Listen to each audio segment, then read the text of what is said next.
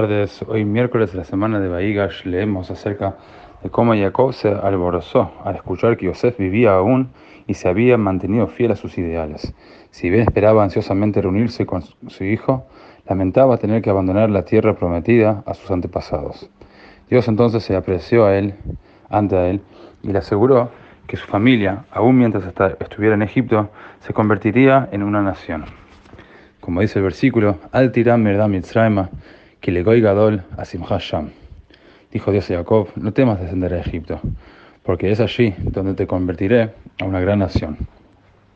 En una gran nación. Explica el Rebbe en el Kutei Sijot, tomo, 3, eh, tomo 30.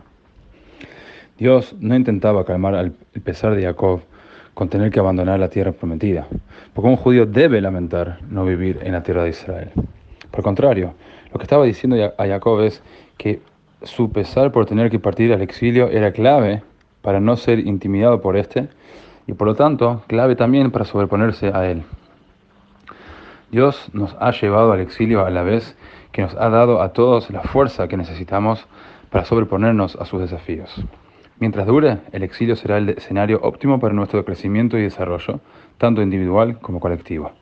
Sin embargo, aquí acecha un gran peligro cuando nos damos cuenta de que no tenemos motivos para sentirnos intimidados por el exilio y nos beneficiamos mucho con él, podemos caer en la trampa del acostumbramiento.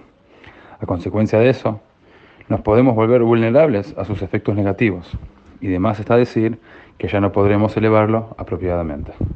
Por lo tanto, como Jacob, siempre debemos cultivar el pesar por no encontrarnos en nuestro ambiente apropiado, la tierra de Israel en la redención mesiánica. En la medida en que recordemos quiénes somos en realidad y la vida que debemos llevar, no debemos temer al exilio, porque nos sobrepondremos a él.